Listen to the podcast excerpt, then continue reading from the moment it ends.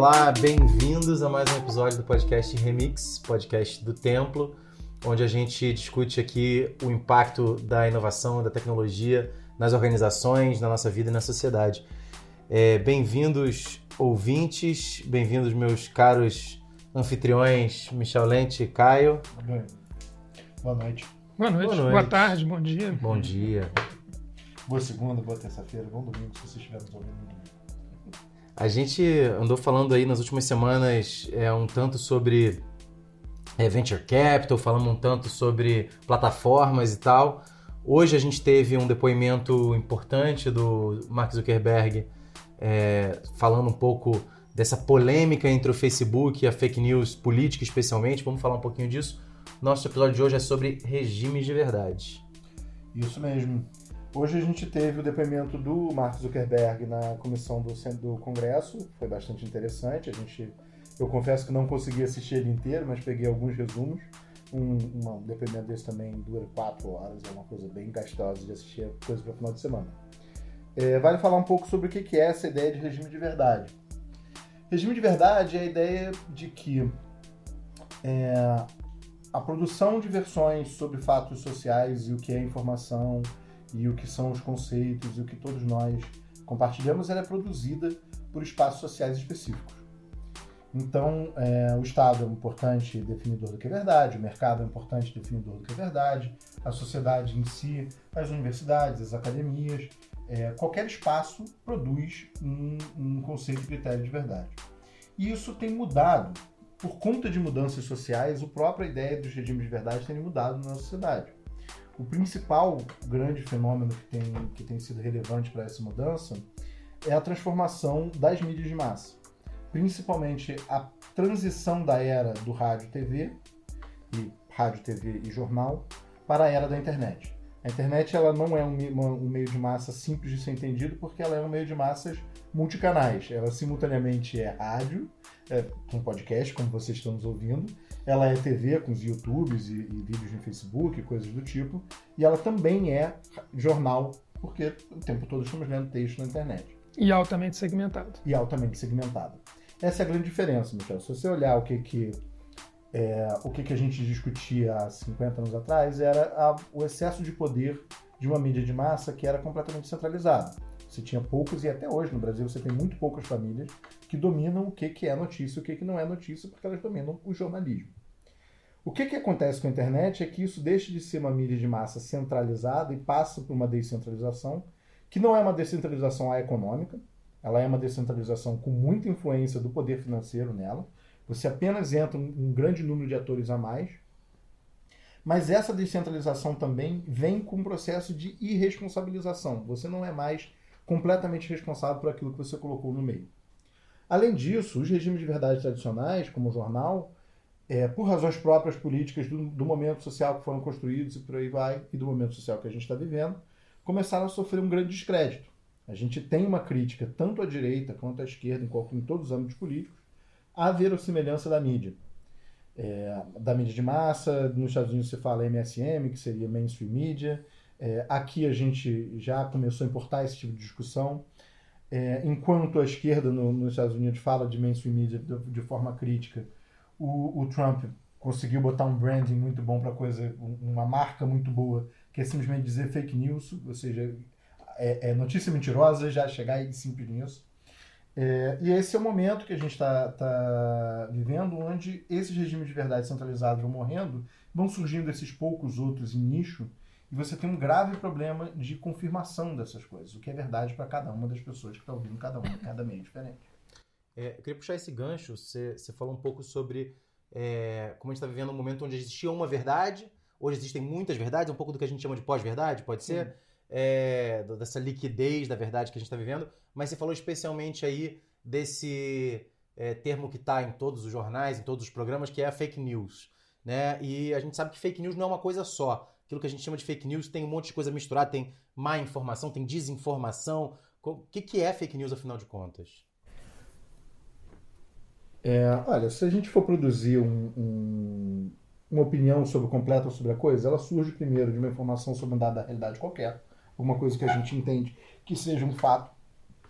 e uma opinião sobre a razão daquele fato ser, quais são as causas, quais são as causalidades dele, e por aí vai. O que a gente vive hoje é não exatamente um momento de não informação, as pessoas não estão recebendo poucas notícias, estão recebendo muitas notícias. A gente está muito mais no problema de má informação do que desinformação. As pessoas são muito informadas, as pessoas não estão lendo menos. Se você pegar a média do, que, do número de páginas que as pessoas leem, tem aumentado e não diminuído no, no, na sociedade como um todo. É porque hoje em dia cada um lê de 15 em 15 minutinhos alguma coisinha o tempo todo. Ao invés de sentar e ler um livro de 120 páginas sobre alguma pesquisa densa sobre um assunto determinado. Eu vou dar um, um exemplo prático assim dessa da nossa é, do Brasil recente. A gente tem a situação do, do petróleo que está no Nordeste brasileiro, que está chegando nas praias. A gente sabe que eles foram transportados em é, barris da Shell. Muito, a Shell já disse, nós vendemos esse barril para determinadas pessoas, a gente não sabe efetivamente quem estava utilizando os barris da Shell. É, o grupo que é crítico é, ao governo comenta muito a questão do barril ser da Shell. O grupo de defesa do governo, em especial o próprio governo, comenta muito o fato do barril ter origem da sua produção é, na Venezuela. A assinatura do barril, é, da assinatura do petróleo é, é venezuelana. São duas informações corretas que não respondem a verdade nenhuma. O petróleo nem foi transportado pela Venezuela e, portanto, não é de responsabilidade da Venezuela, nem estava sendo transportado pela Shell, portanto, não é de responsabilidade da Shell. Só que aí é que está a grande questão desse momento, dessa destruição do centro é, de formação de, de verdades e versões. É, cada grupo chega a apenas uma parte dessa informação. A esquerda chega a, a parte do, do barril da Shell, o, de, o governo Bolsonaro, de extrema-direita, chega a parte do, do petróleo venezuelano, e a soma de todas as informações que seriam de fato você estar informado sobre o assunto, e principalmente sobre saber que a gente não sabe ainda de onde veio exatamente esse, esse petróleo, a gente nunca chega. Então, a grande questão é que a confirmação deixou de ser centralizada na TV e passou a ser pulverizada em cada canto. Cada canto tem uma opinião diferente, acaba formando uma opinião diferente e, portanto, uma verdade diferente. Esse é o principal fenômeno no, no, no começo. Eu acho que tem isso e, e tem também uma, digamos, uma, uh, uma, agora uma total falta de profissionalismo na apuração dos fatos, né? Eu acho que aí a gente tem que juntar isso à questão justamente do da, completo, completo desmonte do modelo de financiamento do, da produção jornalística que a gente que é, é um fenômeno análogo ao que, ao que você comentou, né? Que a gente vem conversando, enfim, efetivamente, na medida que as pessoas deixam de, de procurar o papel para comprar o papel, né, uh, ou mesmo a televisão, para consumir notícia e essa notícia chega de outras formas, você vai perdendo audiência nessas plataformas, essas plataformas, ao perder audiência, perde anunciantes, e ao perder anunciante, ela quebra o modelo financeiro. Ela, ela não consegue mais se viabilizar e não consegue mais pagar suas contas. Né?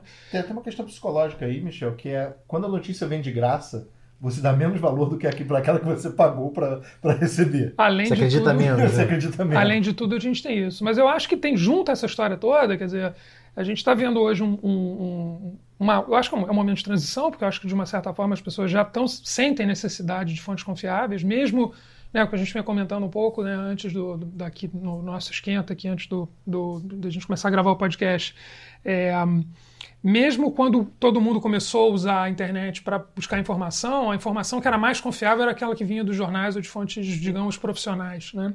E hoje a gente não tem Está tá efetivamente com que, que o diga Abril, que o diga toda a indústria de revistas de uma forma geral, a maioria dos jornais, né, mesmo os jornais que estão vivos, né, a gente ainda tem, é, eles estão magros, eles estão, eles estão, enfim, sem, sem é, investimento publicitário, pouquíssimo investimento publicitário. Existe uma gíria comum no meio jornalístico que é passaralho, né, que é passar uma, um carrinho de demissão. Tiveram que, é, enfim, tiveram, normalmente os, os jornalistas mais experientes perderam seu, seu trabalho. E a gente agora está no meio termo. Ok, então eu, agora eu tenho informação vindo de qualquer lado, tem aqui toda a questão da fake news, da veracidade ou não daquilo que você está consumindo. e você perdeu as fontes confiáveis de, de, informação. Mesmo nas fontes confiáveis de informação, tem um outro problema. Você vê em muitas, em muitas estruturas jornalísticas mais tradicionais que a turma que ficou, na maioria das vezes, é uma turma muito, muito júnior, muito sem formação. Né? Então, o próprio critério, desde questões básicas de revisão, que às vezes você vê notícias que faltou, faltou revisão é, de texto, até a própria forma como elas estão sendo escritas, é, é, é, deixam a gente numa situação complicada, porque não só você não tem mais. É, a, informação vem de qualquer lugar, quanto aqueles lugares que você buscava antigamente para conseguir ter, ter acesso à fonte de informação confiável, está numa situação muito ruim. Né? A gente não sabe muito como é que isso. A gente sabe que é necessário que isso tenha uma volta de alguma maneira, a gente precisa que isso se fique de pé novamente, mas a gente não sabe ainda direito qual, qual vai ser o caminho dentre vários experimentos estão acontecendo por aí, né? Super.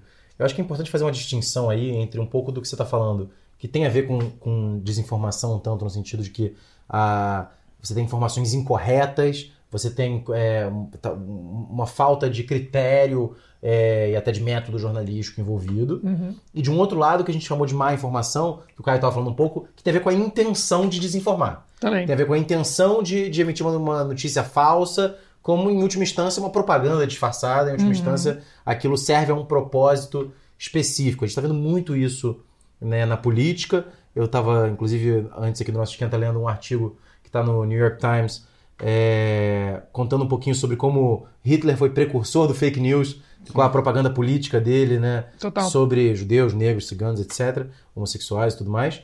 É, Agora, como é que isso fica num contexto onde a gente fala tanto também, por outro lado, de é, liberdade de imprensa e de liberdade de expressão? O Zuckerberg usou repetidas vezes esse argumento hoje. É, ele falou algumas vezes que ele, na verdade, não estava, não podia censurar o fake news político, porque afinal de contas ele é, era um papel deles proteger a liberdade de opinião proteger a, a liberdade de expressão. Esse é, um, esse é um limite fino, é uma linha tênue. É, a resposta deles, os argumentos foram fracos, suou esquisito, ninguém comprou muito, mas onde é que a gente fica em cima desse debate? É, eu. Bom, o Zuckerberg tem uma, uma parte do que ele fala ali, e lá pelas tantas ele é confrontado pela, pela Alexandre Ocasio-Cortez, é um, um confronto de um minuto e meio que vale muito a pena ser assistido por todos. É, que ela comenta com ele o que, que acontece se eu quiser, e aí ela faz uma inversão, se eu quiser contar que republicanos votaram a favor da minha lei. Para apenas. Do Green New Deal. Green New Deal, no caso. É, que é uma, uma, ideia de um plano ambiental. É, se eu quiser contar para, para eleitores republicanos que deputados republicanos votaram numa lei que é impopular entre republicanos. Isso é censurado de alguma forma, ele diz que não pode, não pode resolver. Ele fala que não sabe, né? Ele não sabe. Ele fala, ah, não sei assim do, do, da minha cabeça, eu preciso pesquisar nas, pesquisar. nas políticas de uso. E ele, no final das contas, não diz, não, não pode. Ele diz que é a favor da liberdade de expressão, de você é. poder mentir. Fala que mentir é ruim, mas que ele é a favor da liberdade de expressão. Isso. Que mentir é ruim, mas que numa sociedade democrática, e esse é o ponto que ele chega que ele não resolve, que é, numa sociedade democrática, é, uma pessoa tem que ter o direito de mentir. E uma pessoa tem que ser confrontada com as mentiras que, que falou. Aí tem duas coisas. Uma coisa que eu queria polemizar com, com o Michel. Eu não acho só que seja. É, que eu não acho que todo mundo está insatisfeito com as informações que tem. Eu acho justo o oposto. Como as informações são feitas para agradar você, você fica muito satisfeito com a desinformação que você recebe. Sim. Desculpa. É, você fica muito insatisfeito com a, informação, com a desinformação que você recebe. Toda vez que eu caí numa fake news, essa foi uma frase que, que o Daniel Nascimento, que é um amigo meu filósofo, falou num, num encontro de filosofia sobre o tema verdade, é, na semana retrasada. Toda vez que ele caiu numa fake news, ele caiu querendo. Uhum. Ele caiu porque queria cair nela. E essa é a primeira conta, é o primeiro ponto. Mas em relação à resposta do Zuckerberg, principalmente, é essas mentiras estão ocultas. Se eu sou um democrata, ou se eu sou do PT e minto sobre o PSL, eu sou do PSL e minto sobre o PT, o PT não vê que o PSL Sim. mentiu, o PSL não vê que o PT mentiu. Especialmente no Brasil, no ambiente WhatsApp, né? A gente falou um pouquinho disso. Né? A gente falou isso na semana passada, do, do, da questão do ambiente WhatsApp, mas também acontece no Facebook, porque se você é microtarget, se você Sim, é, utiliza como alvo especificamente quem você sabe que é republicano, quem, por exemplo, curtiu o Partido Republicano, quem curtiu o PSL, quem curtiu o PT, você é, não está visualizável, você não, a sua mentira não é contrastada publicamente. É diferente de uma situação de, de você ter um jornal falando uma mentira e alguém pode pedir um dia de resposta, alguém pode num debate dizer que mentiu, alguém pode na rua dizer que aquilo é mentira. Era uma luta desigual. Era uma luta desigual porque o jornal tinha muito mais poder do que o indivíduo que, que sofreu mentiras. Isso aí, sem dúvida nenhuma. Mas era uma luta desigual num campo aberto. Sim. Hoje a gente vive uma luta desigual num campo oculto. Uhum. Hoje a gente vive uma luta desigual completamente subterrânea. Você não sabe que mentiras estão sendo, estão sendo espalhadas por aí. Às vezes a gente é confrontado com elas e fica completamente chocado com como é que alguém acreditou naquilo. Perfeito. Vai- Aí terra plana e tudo mais. Tudo é- Ô, tem, tem dois comentários que eu acho que vale muito a pena fazer aí. Um é quando a gente fala do, do- da questão do Facebook, do Zuckerberg, ele se coloca num lugar de isento que ele não é, obviamente. A gente tem aí uma, uma disputa muito clara na eleição americana, onde você tem uma candidata é, e um candidato, o Bernie Sanders e a Elizabeth Warren, no campo democrata, que defendem claramente e publicamente é, quebrar o Facebook em várias empresas. A gente falou disso aqui também no primeiro pod- podcast, no primeiro episódio. É, agora você tem do outro lado o Donald Trump, que faz uso das ferramentas, mas que defende é, a possibilidade de manutenção desse monopólio de informação. Então ele tem um interesse aí direto. A segunda coisa é dizer que para toda liberdade de expressão existe algum nível de limite. O Facebook, por exemplo, não permite imagem de nudez. Uhum. Isso é uma opção, né? O que é tabu na nossa Que- sociedade? Exato. O que é tabu nessa sociedade? Porque a mentira política é absolutamente aceitável, mas o mamilo é, não pode ser exposto em público no Facebook. Então, é, esse limite é, é- é arbitrado, é arbitrado diretamente. Então, acho que isso é uma coisa muito importante de pontuar. A outra coisa que eu queria que vocês falassem um pouquinho sobre, o Caio mencionou que sempre, muitas vezes você cai num, num fake news porque você estava querendo cair num fake news. É, isso, isso aí tem um, um fundo que é sobre o viés de confirmação, né? Uhum. É, eu acho que. Queria ouvir um pouquinho de vocês dois em, em duas perspectivas diferentes. Primeiro Michel, depois Caio. Acho que o Michel tem um pouco dessa experiência no âmbito da publicidade. A publicidade joga muito com o viés da confirmação também, né? É, falar coisas que já ressoam, que já tem uma identificação com aquilo que a pessoa acredita, e na política também. Então, como é que vocês se enxergam isso hoje, nesse contexto de pós-verdade? Eu acho que isso a gente, a gente volta, volta um pouco com o que a gente discutiu, acho que no, enfim, no, acho que no primeiro episódio, que é está tá diretamente ligado ao poder de concentração e de gestão de plataforma, né, que, que, que a gente tem nas grandes plataformas, né, então gestão de algoritmos, gestão de audiência, é, um, então acho que sim, acho que a gente está falando de uma condição humana bastante básica, né, quando você, quando você fala alguma coisa que a pessoa está afim de ouvir, ela, ela presta atenção. É, questão é que você não faz isso em escala massiva, nem automatizado, nem, nem com inteligência artificial, nem com, nem com enfim, com tecnologia. É, isso, eu estava vendo a, a, a, a, entrevista da Brittany Kaiser para Carol Swisher. Né? A Brittany Kaiser trabalhou, ela publicou um livro, ela virou uma, uma whistleblower, né? tipo uma pessoa que sai de dentro de uma organização e vai falar é, segredos e coisas uh, que são importantes, né? É quase um, uma delação premiada sem a pessoa estar presa. é, mas ela vai justamente falar sobre a relação da Cambridge Analytica, que ajudou, elegeu o Trump e elegeu alguns outros regimes por aí afora, uh, que era uma empresa que trabalhava com, com algoritmo, com, com big data né? e, e, e comportamento para fins comerciais, e é muito do, do que os caras fizeram, e, e, a, e, essa pessoa que, inclusive trabalhou na campanha do Obama e depois foi trabalhar na Cambridge Analytica, uma coisa meio chocante, assim, mas ela disse que ela, no, no início, trabalhava muito em questões comerciais, quero vender carro, quero vender, sua, enfim, o que é a publicidade hoje em dia, mas trabalhando de forma já de algoritmos, né, em escala mais, mais, é, mais targeteada, é, e que depois é usado para política, né? Então, eu acho que assim, a gente está lidando com uma coisa muito natural, muito, muito é, é, fundamental do, do, da gente enquanto, enquanto ser humano, né? enquanto, enquanto espécie humana, mas a gente nunca teve perto dessas ferramentas uh, tão, tão poderosas do ponto de vista de programação e de automação de, do envio dessas informações. Uh, e também aí tem toda a questão do breach e da falta de cuidado que o Facebook teve efetivamente ao expor dados de comportamento da sua base, e é uma base, enfim, de muita gente. Agora, eu, eu só queria puxar de volta a história do, do, do paralelo disso com o desmonte da, da, do, do, da indústria do jornalismo, porque é, de uma certa forma, seja esquerda, direita ou centro, é, mesmo sendo online, é, essas instituições elas sempre foram instituições onde você ia confirmar, onde você ia buscar a verdade, a verdade, entre aspas, né, mas a verdade pelo menos aprofundada daquela, daquele meio ou daquela empresa que, que você acha ou, ou, ou compreende que ela tem um pouco mais de, né, de, de, de, profissionalismo no momento que ela está apurando ou está divulgando aquela informação, e isso se perde. Então, na medida que você. Elas deixam de ser relevantes, elas deixam de ser importantes, as pessoas param de prestar atenção. E qualquer informação que chega no grupo do WhatsApp está valendo, e você não tem um outro lugar para ser um porto seguro ou um porto de referência, aí eu acho que a gente mergulha num caos bastante grande. E que eu acho que tem a ver com a mudança de comportamento, novos, novos leitores e novas pessoas, no, no, novos hábitos de consumo de mídia de gente que não tinha necessariamente a referência anterior, de, de fazer refer, de, de ir uh, uh, buscar informação nessas, nessas estruturas, nessas empresas profissionais, mas também tem a ver com a, com a perda de poder e de espaço delas. Né? E aí a gente vira realmente o caos somado às grandes plataformas que entregam para você aquilo que você, enquanto ser humano, está afim né? Que é aquela história do alcoólatra que tá afim de que precisa beber porque.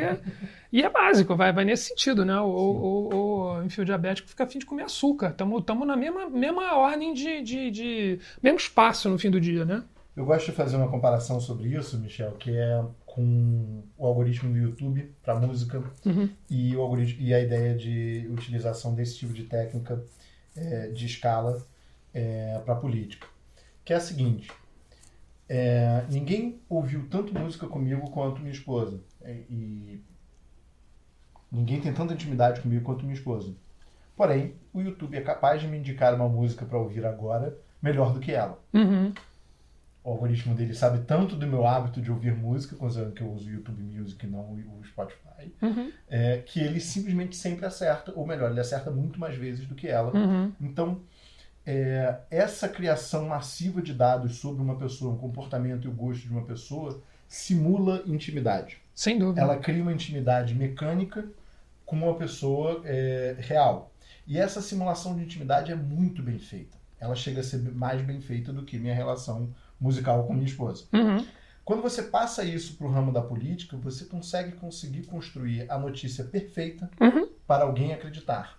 É por isso que, entre outras coisas, a gente viu, ano passado aquele fenômeno do seu tio, do seu primo, do, do, do, familiar, e virou até uma figura mitológica no Brasil, o tiozão do WhatsApp, uhum. que compartilha as coisas e você diz: Não, mas isso é mentira, tio. Uhum. E ele vira para você e diz: Não, mas isso aqui é verdade. Por quê? Por que, que o tiozão encaminhou tanto mentiras por aí? Porque aquela notícia pareceu muito íntima para ele. Sim. Aquela notícia ali chegou nele num, num, num nível é, emocional muito mais profundo do que a nossa resposta para ele dizendo desculpa, mano, de piroca. Não é verdade. Uhum. Eles, é, é foi, essa máquina, essa estrutura é tão poderosa uhum. em construir é, essas notícias que são perfeitas para a pessoa acreditar, que ela já chega, recebe essa notícia como íntima e encaminha para os grupos, grupos próximos. Sem dúvida. Foi isso, foi essa forma que, que transformou a outra imagem, o tiozão do WhatsApp, o grupo de família então infernal. Uhum. Porque ele é justamente um espaço que era para as pessoas dizerem, não, acredita em mim, eu sou o seu sobrinho. Eu sou o cara que, porra, estudou isso, eu estava lá, ou qualquer coisa do tipo, e seu tio contrastava com você dizendo, a intimidade que eu recebi com uma notícia micro-targeteada, feita especificamente para mim, foi tão maior do que aquela que eu tenho com meu próprio sobrinho, uhum. então eu estou negando o que você está dizendo como, como verdade. Uhum. Essa capacidade que esse sistema teve é, esse sistema que começa com, com, uma ideia mais simples de growth hacking e de, de, de microtarget e chega à inteligência artificial na política rapidamente. Uhum. É, foi tão potente que ela, inclusive, é, rompeu um limite de, de verdade que é a confiança no próximo, na confiança na pessoa imediatamente do lado que me conta o que, que viveu, o que, que, o que, que opinou sobre aquilo. Sim.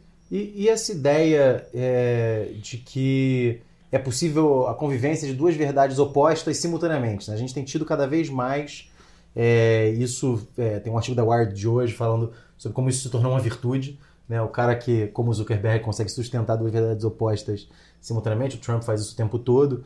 Ele fala: é, isso não é verdade, mas mesmo se fosse, não teria problema.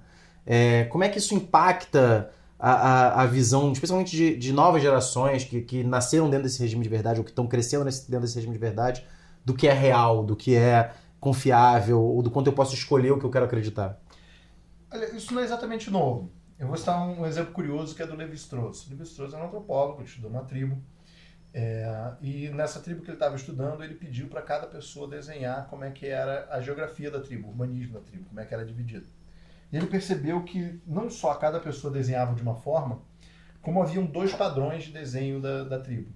E ele percebeu que aquela, que aquela tribo estava em vias de se tornar uma sociedade de classes com divisões sociais mais intensas. E que as pessoas que em breve se tornariam os poderosos daquela sociedade, dentro de algum poder pequeno que ali tinham, tinham uma visão da geografia de como é que era, diferente daqueles que estariam submetidos a, que, a esse novo regime de poder.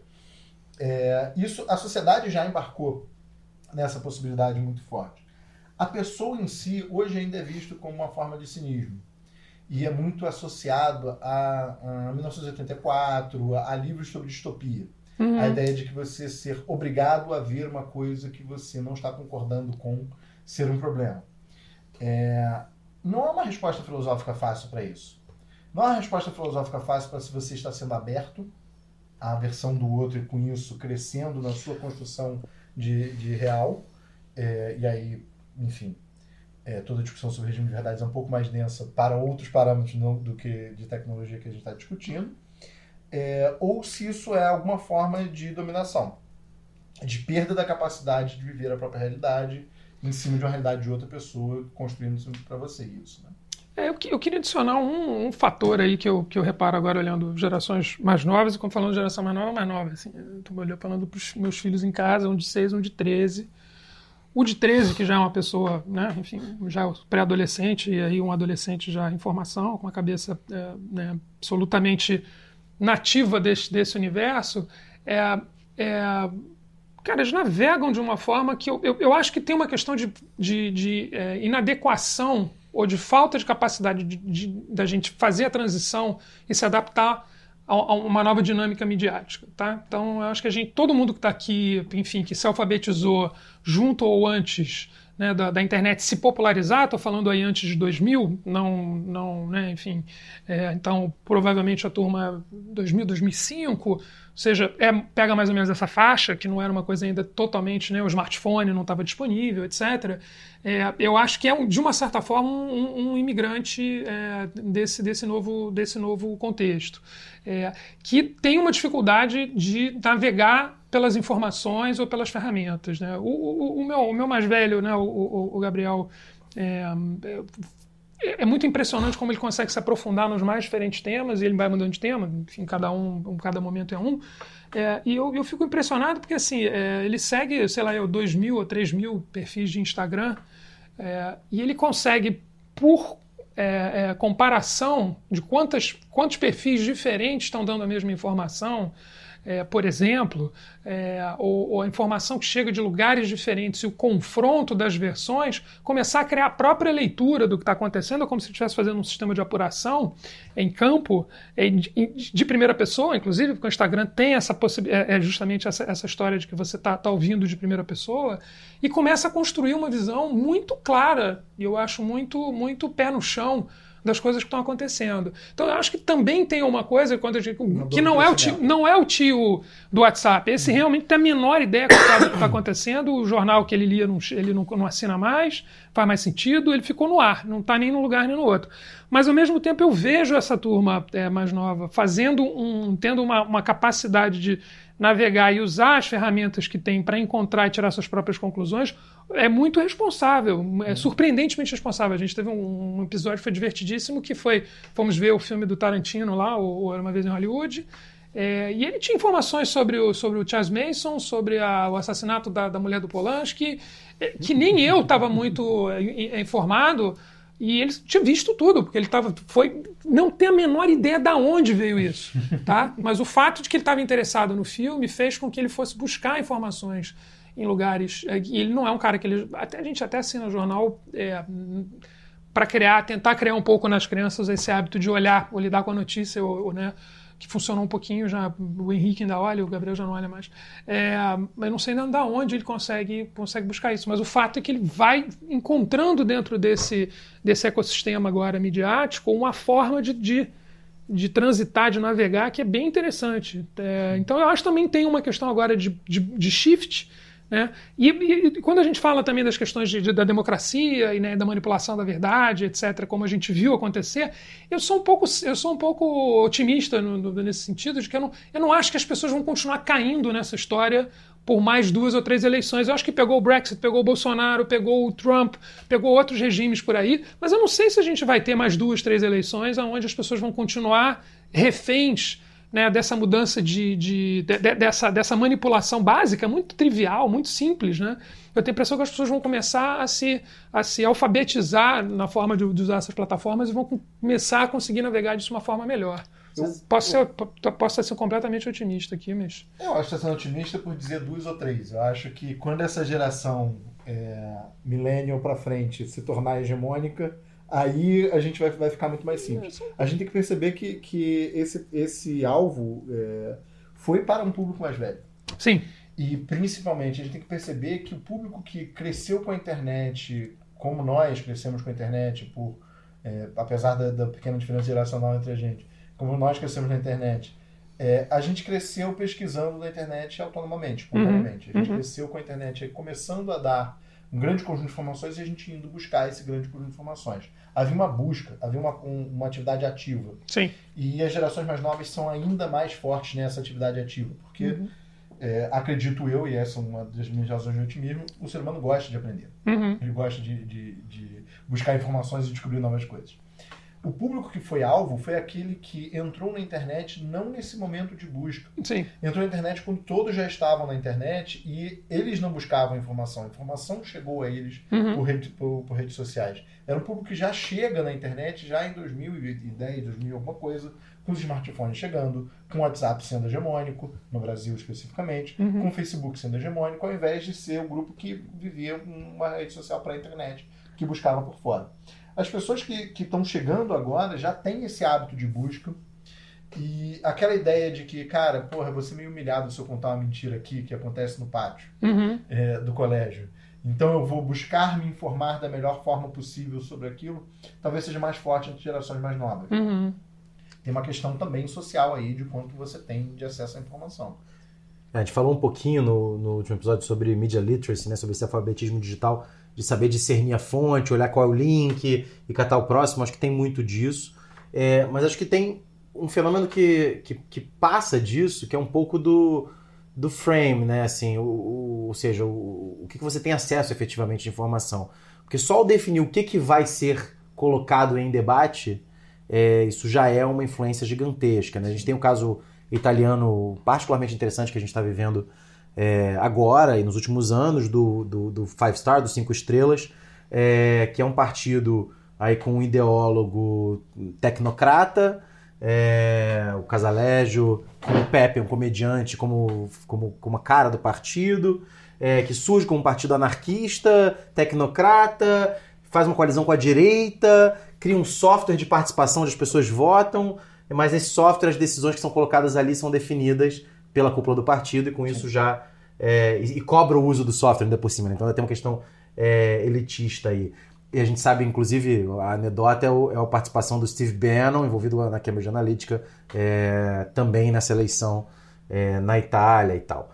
É, então, como é que o poder de definir o que está em debate também não sobrepõe, mesmo a capacidade das gerações mais jovens, é, de identificar um pouco mais fontes, etc, etc. Será que dá para dá para lutar fogo com fogo? Dá para a gente criar algoritmos é, de inteligência artificial, crawlers, né, robôs que pesquisam na internet, etc, é, baseados em inteligência artificial para para enxergar bots, a gente tem aqui no, ferramentas aqui no Brasil já com, esse, com essa intenção, mas ainda com baixa eficácia. Como é que vocês estão vendo isso? Tem uma disputa no Brasil que é muito curioso, né? É, Hoje, nessa semana, a Joyce Hausman comentou que, é, ex-líder do, do, do PSL, do PSL é. comentou que os filhos do Bolsonaro têm 1.500 perfis fakes no Twitter e eles usam esses 1.500 perfis fakes para subir a hashtag que eles querem. A resposta orgânica de pessoas que são contra o Bolsonaro é pegar a hashtag que eles subiram e subverter o tema. Então, pega a hashtag qualquer sobre um julgamento do STF e comenta outro julgamento do STF. Por aí vai. Tenta uhum. subverter o tema. É, a maioria das. ou joga uma ironia ou coisa. A maioria das vezes, problema, porém, o problema é exatamente esse. O que está sendo discutido, por mais que na hashtag, se, se o Bolsonaro queria, os filhos do Bolsonaro queriam que o tema fosse é, somos contra a medida A. E aí eles usam a mesma hashtag para dizer que somos a favor da medida A. Uhum. Ok. Positivo. Porém, a pergunta é se você é a favor ou contra a medida A, foi colocada por eles, eles decidiram. É, e isso é muito importante na, na sociedade. Existe um, um, um, estudioso conservador chamado Joseph Overton que inventou um conceito de janela de Overton. Janela de Overton é basicamente o seguinte: é pensar que numa sociedade, em relação a cada tema, existe o que é ponderável para, do ponto de vista progressivo, ou seja, é progressista, é mudança ponderável, uhum. o que é ponderável do ponto de vista conservador. Existe o mainstream, então o, o, o centro da definição está em, em, uma abertura determinada. Qualquer coisa para lá ou qualquer coisa para cá fica no imponderável e depois no inimaginável. Uhum. A gente sequer consegue imaginar algo além, é, é, algo muito distante do centro. Uhum. A janela de Overton tem que ser reestudada e repensada porque ela é essencial para discutir exatamente isso. Por que, que a gente está discutindo A ou B? O que, que a gente está discutindo com as nossas perguntas? Mas ela também tem que ser repensada no sentido da demolição do centro que a internet trouxe. Porque o imponderável está cada vez mais ponderado por alguém. Uhum.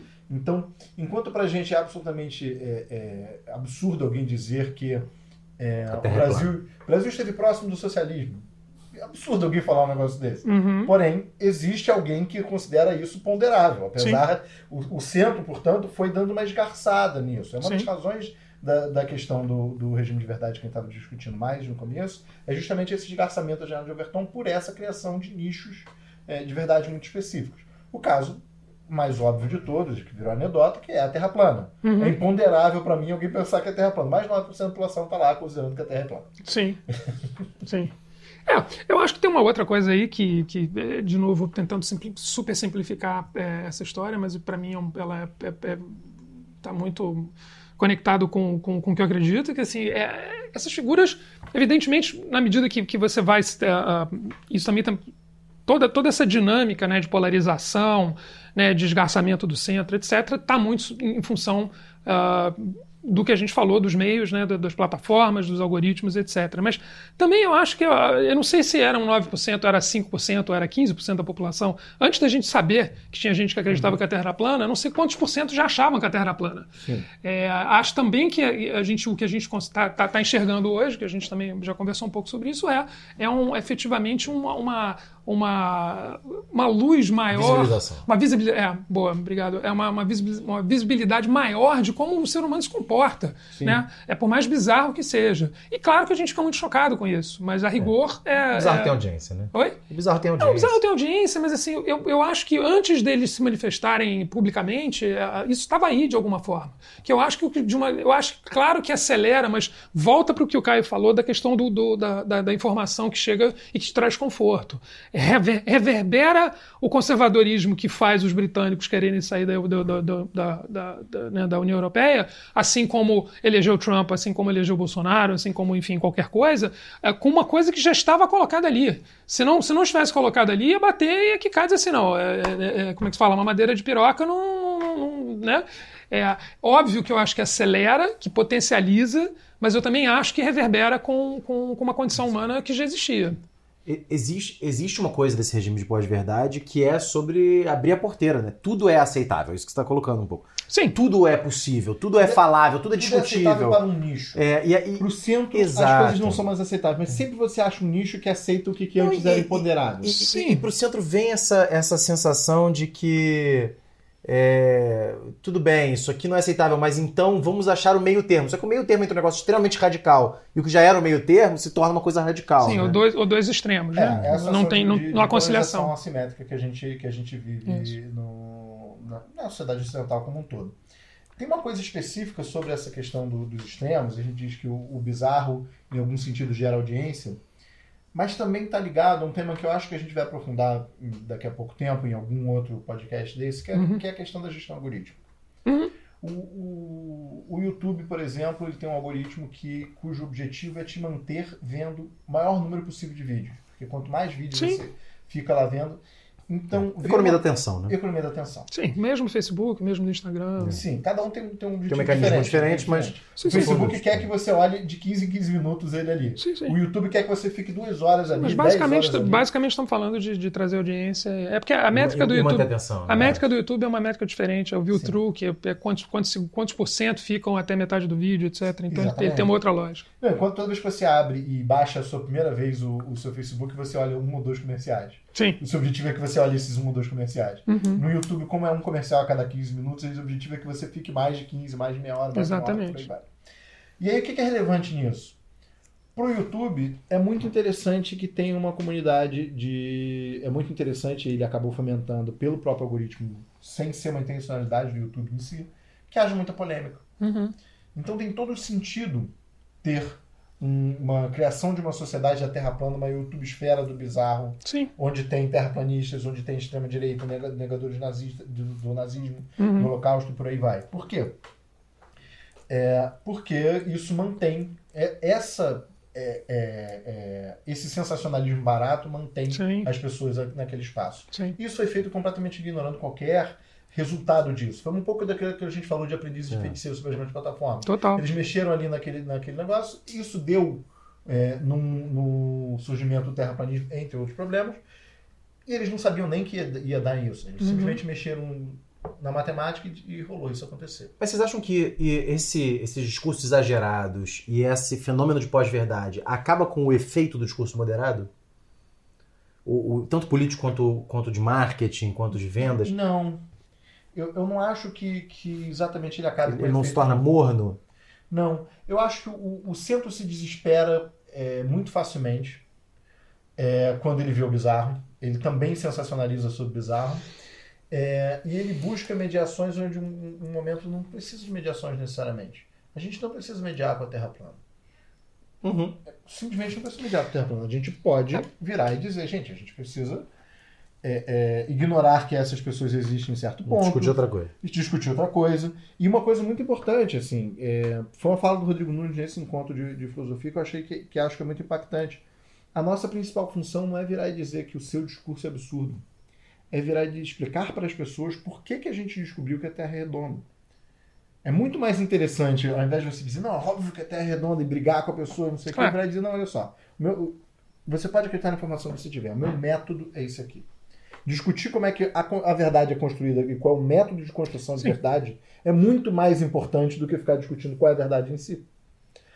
Que volta um pouco para a questão do, do, do- do- da, da- da apuração de informação profissional no jornalismo versus, versus simplesmente fala o que você quiser porque está tudo bem, né? Sim, mas É, é, que isso- é, é metodologia. Você pode falar tanto de sistematização de, de métodos acadêmicos quanto, quanto efetivamente de apuração de notícias e de informações. Né? mas convenhamos que o jornalismo já estava num momento baixo em relação à sua própria capacidade de Total, produção. totalmente. Eu, eu- eu falo isso várias vezes, assim, o grande programa de jornalismo que a Globo tem, os dois grandes programas de jornalismo que a Globo tem, é o Globo Rural, Uhum. de fato faz matérias jornalísticas, e o programa do Carlos Barcelos, que ensina pessoas a fazerem jornalismo. Uhum. Justamente por ele estar ensinando as pessoas a fazerem jornalismo, ele está ensinando qual é o método de apuração da verdade. Sim, E como ele mostra esse processo, ele é um programa meio making off, meio jornalístico, ele mostra e ele te dá uma credibilidade muito grande. Uhum. Aquelas, aqueles adolescentes ali, adolescentes, aqueles jovens ali, que, universitários que estão aprendendo a fazer jornalismo são muito importantes, estão com um método importante ali. A gente está chegando agora já nos minutos finais do nosso podcast, mas eu não queria deixar de falar de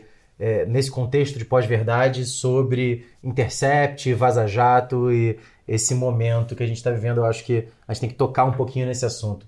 É, o assunto está um pouquinho em baixa nesse momento, mas tem os picos de explosão quando tem as liberações de material. É, como é que estão acompanhando isso? Para onde é que a gente vai com essa história?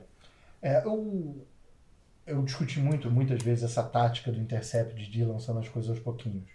Uma galera queria que fosse tudo lançado e publicado de uma vez só. Eu acho que isso seria antijornalístico. Também acho. O certo seria você pegar o grande, o grosso do material e ir de fato processando e mostrando para as pessoas e interrelacionando o que, que aconteceu.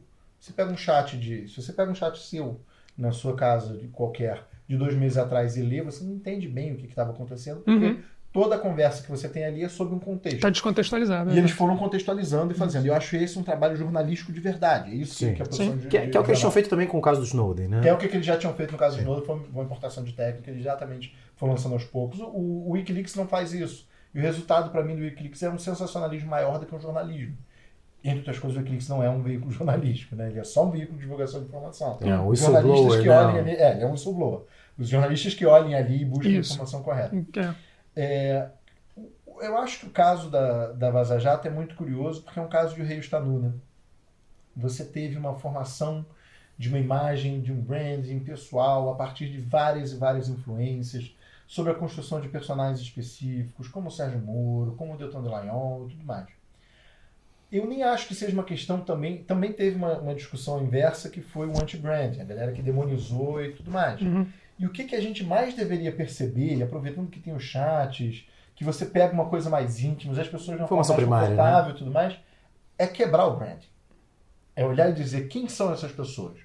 Ao invés de você criar um grande, um grande demônio e um grande anjo, uma instituição e tudo mais, isso são narrativas.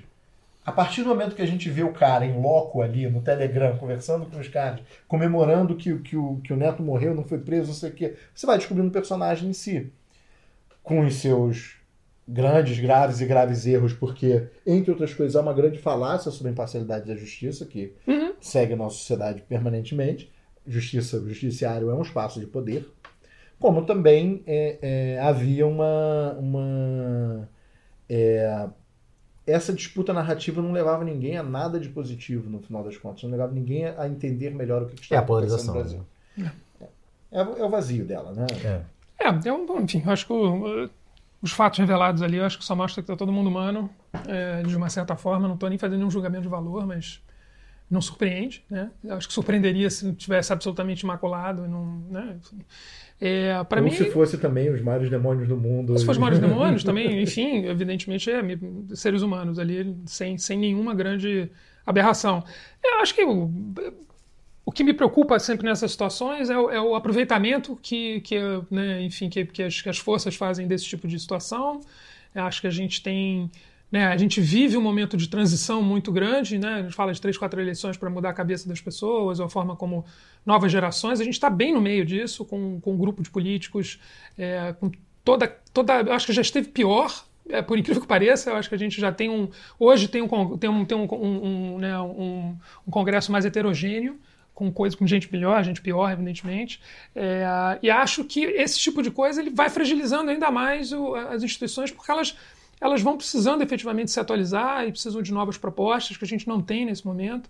Então sempre me preocupa quando aparece uma história dessa, porque ela é, um bom, é uma boa brecha de oportunidade para se buscar mudar coisas, mudar leis, mudar e derrubar, é, né, enfim, para um lado ou para o outro, tá? Que sem, sem tomar um partido, mas é, eu acho que é- é- abre espaço para muita gente se aproveitar daquela situação fragilizada para tentar impor a sua, sua vontade. né? Eu, eu queria fechar só uma, uma questão específica sobre o Intercept, depois contar uma piadinha e eu acho que a gente podia encaminhar para o Então, fechamento. resumão e encerramento. encerramento. É, a gente teve uma crise de representatividade muito grande em 2013 no Brasil. E a gente não teve uma solução dentro da política institucional para resolvê-lo. Estamos, estamos vendo o Chile exatamente nesse momento. Exatamente o Chile. Ex- o- Pelos o mesmos Equador- 20 centavos, O inclusive. talvez tenha sido mais intenso, É. o E uma situação no Chile repleta de fake news, né? repleta de fake news. E 20 centavos. né? É, anda virado mexia, 2013. Eu tenho uma amiga das que, que é da esquerda chilena, ela comentava, cara, esse prédio não queimou. É, Essa notícia que é vista aqui como realidade é uma mentira que fizeram para aumentar a repressão contra Ok. as- o povo na rua, dizendo que eles depredaram um prédio qualquer que não foi depredado. É, depois dessa crise de, de representatividade, a resposta que a sociedade construiu foi um fortalecimento do judiciário Isso. e o judiciário não é capaz de resolver crise de, de representatividade. É, a Lava Jato em, em si é um filho bastardo de junho de 2013 que buscava uma coisa muito maior de construção de uma nova forma de representação é, e como tal ela falhou na sua tarefa. Ela nunca seria capaz de fazer essa tarefa. Ela não limpou o Brasil e a crise de representatividade continua. Por isso que um governo mais autoritário chegou. Eu queria pontuar isso. Especificamente agora, voltando um, um pouco o tema, a gente falou sobre a pergunta, né? Que, qual é a pergunta que é feita para as respostas? O Herman fez é, é, essa provocação muito interessante. Tem uma, uma piada que é contada pelo Zizek várias e várias vezes em vários e vários livros, mas que eu acho que vale muito a pena, é uma piada sobre a União Soviética. Pra quem não sabe pronunciar, é o Zizek. O Zizek, o filósofo esloveno Slavoj Zizek, é, o Gigi comenta que é, havia uma piada na União Soviética onde um cara era chamado para trabalhar na Sibéria. E aí ele dizia, cara, eu não sei o que vai acontecer, talvez eu tenha que ir para um campo de concentração, que, que inferno pode ser isso. E virava para os amigos e dizia, então vou fazer o seguinte, eu vou mandar para vocês uma carta contando como é que lá está. Tudo que for verdade eu vou fazer em tinta azul. Tudo que for mentira eu vou escrever em tinta vermelha. E aí fica esse código para vocês saberem o que, que realmente está acontecendo comigo. Chega, passa um mês e os amigos recebem uma carta dizendo: Cara, tudo aqui é uma maravilha. É, aqui dá para ver cinema ocidental europeu. As mulheres são lindas e tem muito mais mulheres do que homens, então eu estou aqui pensando em me casar. É, o trabalho é, é tranquilo, eu tenho vários confortos, a comida é vasta. A única coisa que eu tenho sentido muita falta mesmo é de tinta vermelha. Maravilhoso. Que é justamente um comentário sobre a, é, é, a impossibilidade de você discutir coisas além de uma certa é, ponderável da janela de Overton. É. Como algumas coisas você simplesmente não consegue discutir e conversar sobre, Exato. como no caso, e aí é, é, a continuidade dele, a gente precisa justamente buscar tinta vermelha. Uhum. A gente precisa buscar uma linguagem que nos permita pensar um novo mundo e por aí vai. Perfeito. Só para resumir aqui, a gente falou hoje um pouco sobre regimes de verdade, a gente falou de pós-verdade, a gente falou de fake news, de má informação, de desinformação. É, passamos um pouco sobre essa discussão da mídia de massa, que era a única verdade, passou a ter uma verdade de nicho, a crise financeira do modelo de negócio da mídia de massa, falamos um pouquinho de viés de confirmação, como as pessoas acreditam naquilo que elas já acreditam quando elas veem nas notícias. A gente falou de hábitos de busca, é, de crítica e análise na busca, de confirmação, de janela de Overton, claro, de polarização assimétrica, é, e, e, um pouco dos efeitos disso na sociedade, para além do caso de hoje do Facebook, é, um pouquinho de, de vaza-jato e um, um, um, pouco dessa situação também é, do, do petróleo no Nordeste. Então, acho que a gente passou por bastante coisa, fechamos a nossa elipse e vamos ficando por aqui. Até semana que vem. Até semana que vem. Tchau, boa tarde, boa noite, bom dia. Bom dia, boa noite, boa tarde.